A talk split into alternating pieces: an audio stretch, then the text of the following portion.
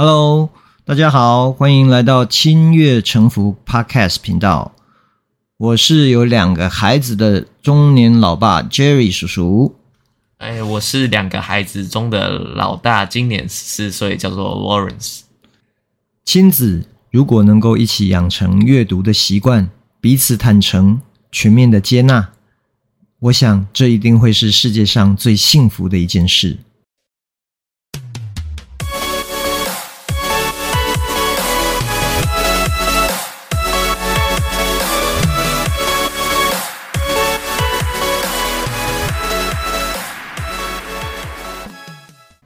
一年一度的教师节又快到了，那我们这集节目也应景的来做一集教师节特辑，哦，来聊聊我们生命中遇到的老师。那老爸，你觉得一个好的老师意味着什么？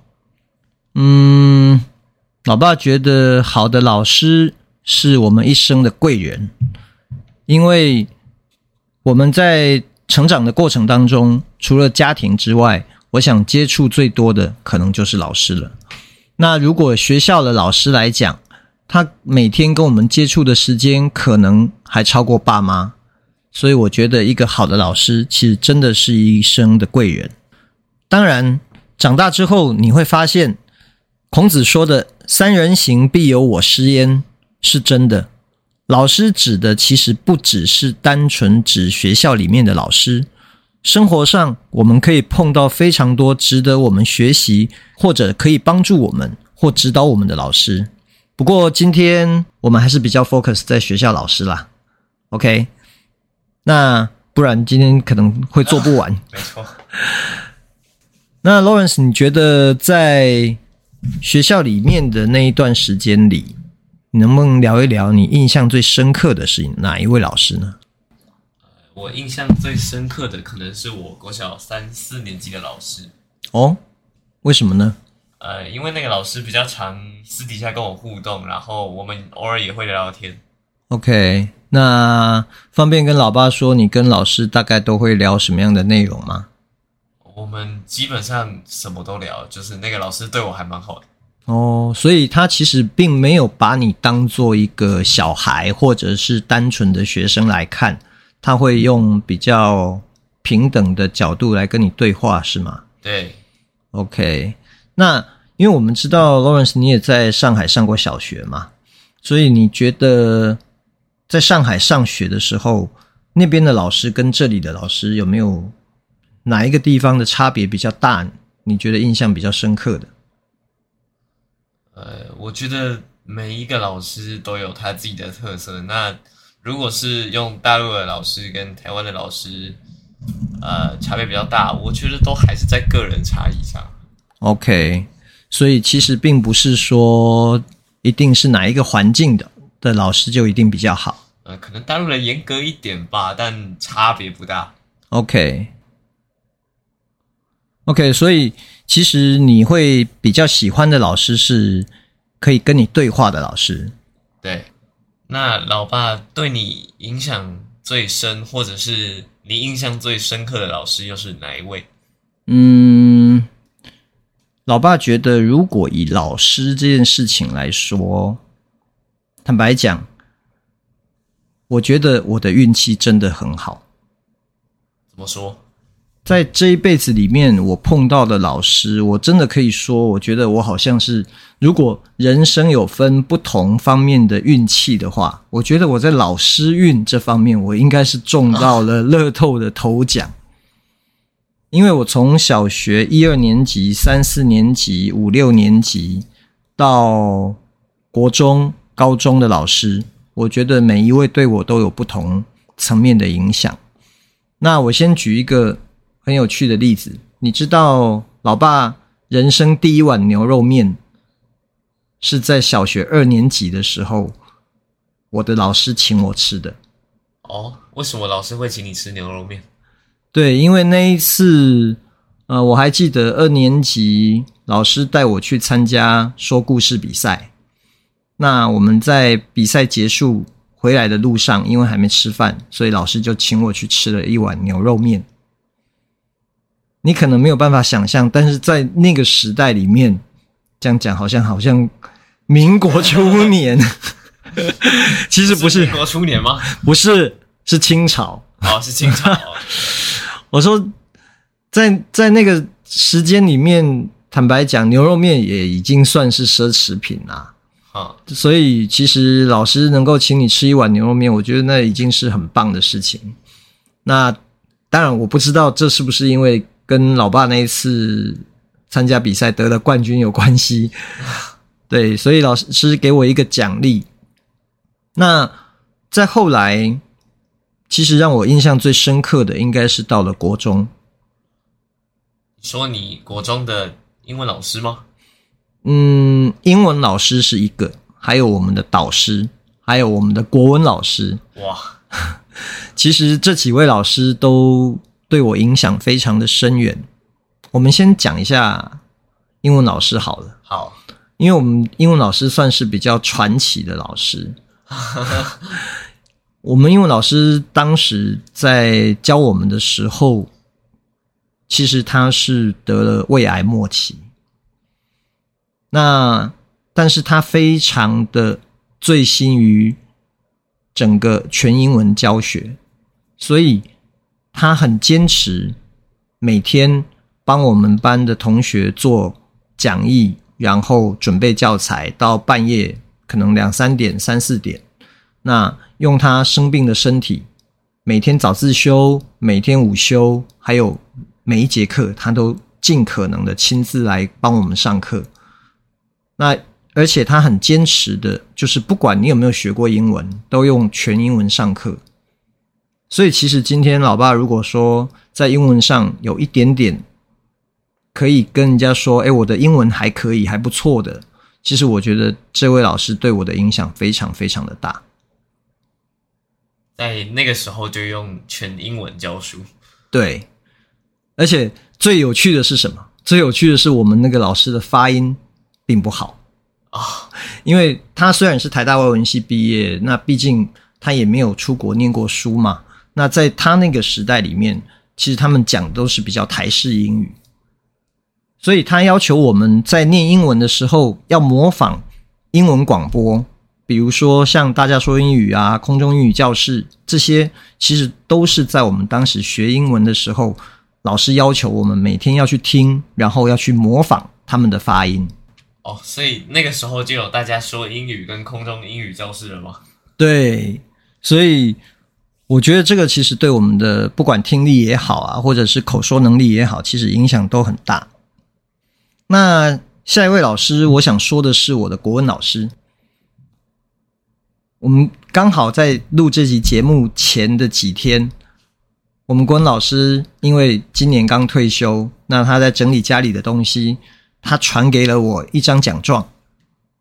那个是当时我高中去参加演讲比赛，得到第一名，然后政府颁给老师的奖状。老师看到之后就传给了我，所以。直到现在，我们跟老师还是保持很密切的联系。那这位国文老师，其实他很喜欢在我们的国文课里面用不同的方式，让我们去了解课本里面所列出来的文章，它所代表的真正意义是什么。他并不会说啊，你就是要把解释背的背起来，对，背的一字不漏，或者是说你只要。背起来就好，你不用知道它的意思，不会，他会用他自己的白话去解释整个文章的寓意跟作者的想法是什么。所以到今天为止，老爸还很喜欢看书，可能有空的时候写写东西。我觉得其实国文老师的影响非常的大。那老爸，你刚刚也有提到你的导师，然后我记得你有带我跟 Lucas 去呃你的导师那边玩。对，OK，导师，我想影响我非常非常的深远，因为他其实对我们来说，我自己感觉啊，我我不知道其他同学的感觉是不是跟我一样，就是他对我来说，真的就像在学校里的妈妈一样。因为老师当时就住在学校操场后面的宿舍，所以我们任何时间有什么事情，都会直接到老师家里去找他。哇，那很方便。对啊，很方便，而且你知道那呃，应该是在国一或国二的时候，因为那时候我们都很喜欢运动嘛。那可是我们学校的制服其实它并不是运动服，它是那种西装裤。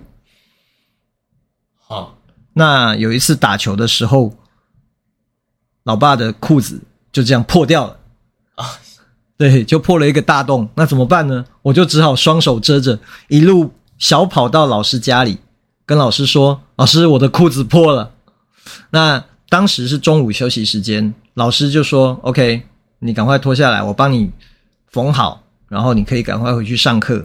吃饭了没有？我说没有。老师当场就煮了一碗面给我吃。哇！所以我真的感觉他就跟我们的妈妈一样。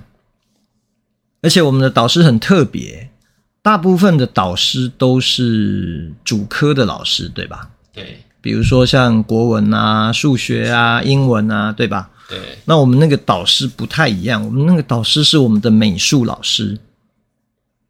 哇，那比较少见。对，而且当时他就跟我们说，他自己小时候念书的时候成绩很烂，所以他从来不要求我们成绩，他要求的是我们要懂得做人的道理。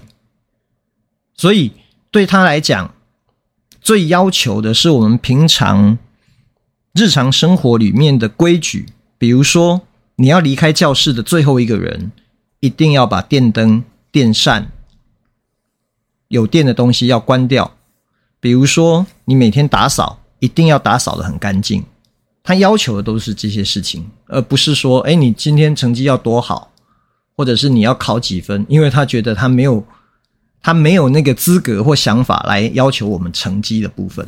嗯，所以我觉得。这位老师，他当然他在前两年的时候过世了。我们几乎被他教过的学生好几百位，甚至上千位，其实我们都去参加了他的告别式。所以我觉得这个老师他做人的态度给我一个很大的影响，让我觉得好像成绩这件事情其实是永远排在做人后面的。那老爸受到这些。老师的影响以后，你之后出来做数学老师，嗯，呃，你是怎么样对待学生的？OK，嗯，老爸对待学生的方式是，我只跟学生说我自己相信的事情，也就是说，我心里面相信，所以我说出来，告诉他们，我相信这件事情是对的，但。如果是一些我自己心里面可能不一定认同的规定，我可能就不会对学生说。我觉得这可能是跟一般老师比较大的不同。再来第二个是，我一直相信好的老师可能要能够做到所谓的传道授业解惑，可是。其实，在现在这个时代，坦白讲，我现在教学生跟以前教学生的态度又不一样。因为以前你会觉得说，诶，这个世界就是这么运转的，这个世界的规则就是这样的，所以我们应该要遵循哪些规则？我们应该要怎么办？我大概会有一个自己心里面的答案，会跟学生分享。当然不是说学生一定要照这样做，但至少我会有一个答案。嗯，可是现在我对待学生的时候，我更多的像是跟他们一起学习，因为我发现现在太多事情，我心里面没有答案，因为我不知道明天的世界会变成什么样子。嗯，所以我变成只能跟学生在一起的时候，我们聊聊他现在喜欢什么。他现在在学什么？然后把我，当然我的专业，比如说数学上的东西，我还是教给他，但是我会允许他使用他现在可以用的工具，比如说计算机。在我们那个年代教教书，怎么可能数学可以用计算机？不行嘛？对。那现在的学生可能你可以用计算机，但是重点不在计算机，重点在于你理解整个解题的过程跟逻辑，还有那个概念为什么是要这样做。所以现在比较像是我自己觉得，我现在也比较像是一个学生。像 Lawrence，你现在是在家自学嘛？对，所以你现在也已经没有一个固定的老师。对，所以你觉得怎么样学习对你来讲是更有效率的方式？怎么样学习对我来讲是更有效率的方式？嗯，我基本上都是用网络学习啦，然后我觉得就是。我需要知道什么事情，然后我去查、去收集资料，把这件事情学好，对我来说可能是最有效率的方式。嗯，所以，嗯、呃，我们上次有在一起节目有讲嘛，所以你学了新的东西，其实你是会自己先去执行去做反复的验证，对吧？对。OK，所以习得新知识，然后去做执行，反复的验证。变成是你现在获取新知识最好的方式。对，OK，对，所以我们其实刚好刚刚也在跟一位朋友聊天，聊到未来教育到底应该要教给学生什么，或者是孩子们的使用场景，他真正要学习的内容是什么？我觉得到最后，授业跟解惑。可能都不需要我们人类的老师去担任了，因为可能 AI 现在随时都可以给你答案，所以反而我会觉得，如果身为一个人类的老师，我会觉得想把重点放在传道。那我自己对于“传道”这两个字的理解，其实是对很多事情的是非还有价值观。如果说，孩子们，他有一个正确的价值观，有一个对的是非观念，知道什么事可以做，什么事该做。那我觉得，其实教育这件事情就已经完成了一大半了。像我刚刚提到我们那个国中的导师，其实我觉得他对我来说最大的意义在于，他会支持跟陪伴我们，在学习的过程当中，比如说我们当时。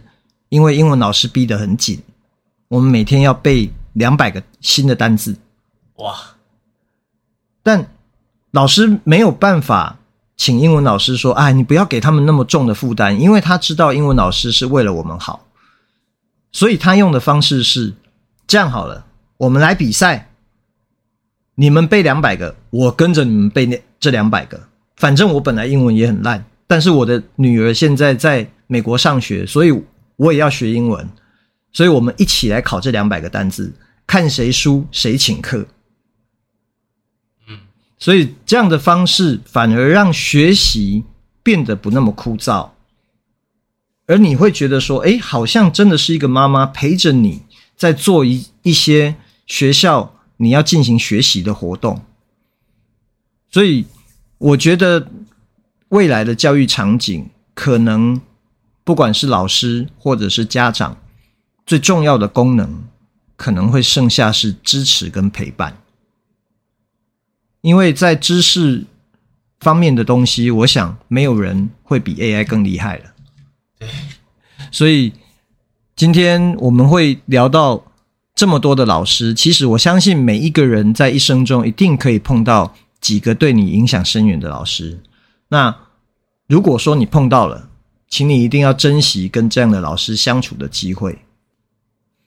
其实老师也是一个很辛苦的工作啦，说实话，因为他要处理的不只是学科上面的事情，他可能还要处理很多行政上或者跟家长的联系上。所以老师如果没有办法做到百分百完美，我觉得那应该也是很正很正常的。呃，毕竟老师也是人类。对啊，所以呃，可能我们以前小时候当学生的时候，会觉得说，哎，老师应该就是应该要百分百完美，应该要有一个很好的是非观，或有很棒的技能，或者是老师应该无所不知、无所不能。其实好像真的不是这样，这太难了。对，所以所有天下的老师，我相信应该都会带着一份很有责任心的心情在做这个工作，只是不一定做得尽如人意。那不管如何，我相信我们传递给学生的一定是最真挚的情感。今天的时间我看应该也差不多了。嗯，好，那我们就先在这边祝全天下的老师教师节快乐！教师节快乐！拜拜。拜拜。